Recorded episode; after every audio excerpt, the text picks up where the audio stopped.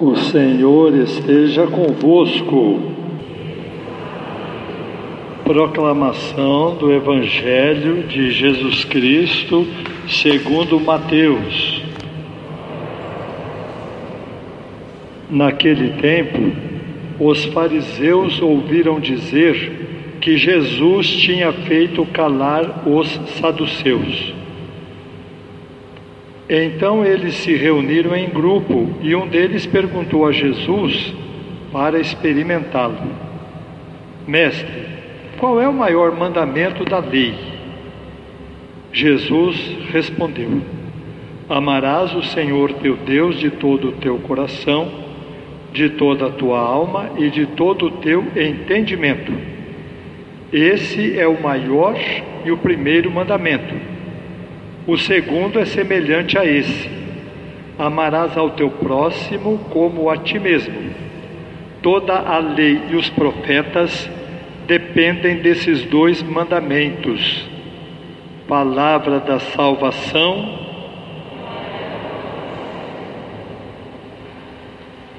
No Antigo Testamento, Deus falava ao povo de acordo com o entendimento que as pessoas tinham. Como Cristo não tinha vindo à terra ainda, eles não tinham toda a capacidade, toda a liberdade para entender a Deus. Então, quem lê o Antigo Testamento percebe muitas coisas que às vezes nem têm sentido. E é sobre isso que eu vou falar hoje o que Jesus veio fazer com relação ao Antigo Testamento. Vocês observaram que a Bíblia diz assim hoje no Evangelho: um deles perguntou a Jesus para experimentá-lo: Mestre, qual é o maior mandamento da lei? Não sei aí no folheto. Aqui no meu missal, lei está com letra maiúscula. Qual o maior mandamento da lei? O que é a lei? A lei é o Antigo Testamento. Então eles perguntaram para experimentá-lo: qual é o maior mandamento do Senhor para trás, lá desde o começo da humanidade? Esta pergunta tem fundamento e o experimentá-lo também tem.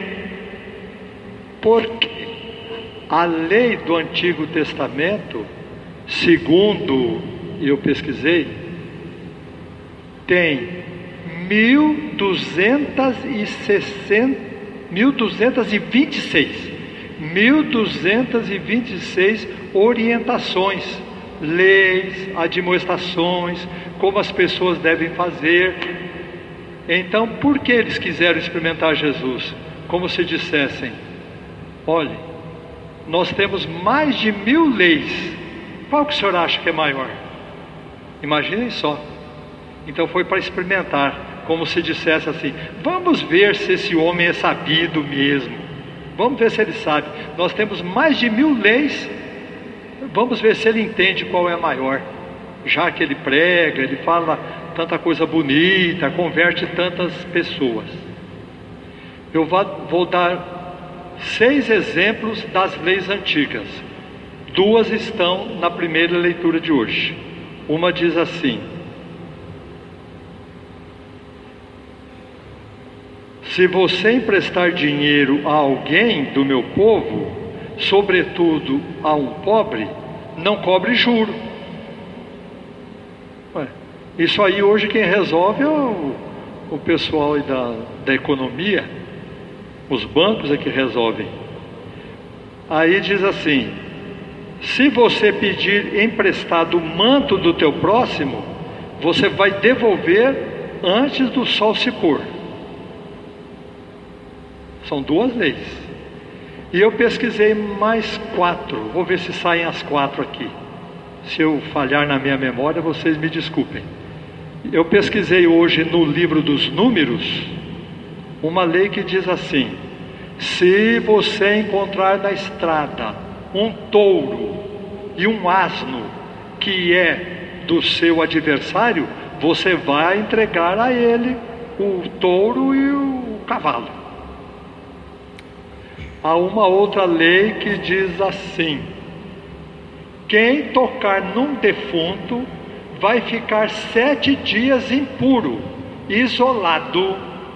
No terceiro dia, vai ter que se purificar com água sagrada, e depois no sétimo dia também. Só depois ele vai se tornar puro. Uma outra lei que diz assim: acolha o peregrino, porque você também foi peregrino. E a outra que hoje iria dar o que falar é a seguinte: olhem só o que é a lei antiga. Se um homem tiver ciúme da sua mulher, ele deve ir com sua mulher até ao templo. O templo seria a igreja, né? Levar 10 decilitros de farinha apresentar ao sacerdote, que seria o padre hoje, né? Apresentar ao sacerdote. O sacerdote vai pegar essa farinha, jogar um pouco em cima do altar, depois vai fazer um documento, colocar a farinha e o documento dentro de, da água sagrada, e antes de entregar a água sagrada à mulher, ele vai dizer assim: você traiu seu marido ou não? Responda a verdade, porque eu vou lhe dar a água. Se você responder que não, e você traiu, você vai ser amaldiçoada por Deus. E se você não traiu, você vai ser abençoada por Deus. Já pensou se essa lei ficasse até hoje? O padre ia ficar só por conta disso. Nossa, que coisa que ia ser isso, meu Deus do céu. Então, está tudo lá na Bíblia, no Antigo Testamento. Então, vocês vejam, aqui eu apresentei seis, hein? Seis. 1226. Nós temos ainda mais 1220. Senhor, de todo esse monte, vamos dizer assim, de leis, qual que o senhor acha que é a mais importante? Olhem a resposta que Jesus deu, hein? A primeira lei, maior mandamento, amarás o Senhor teu Deus de todo o teu coração, de toda a tua alma e de todo o teu entendimento.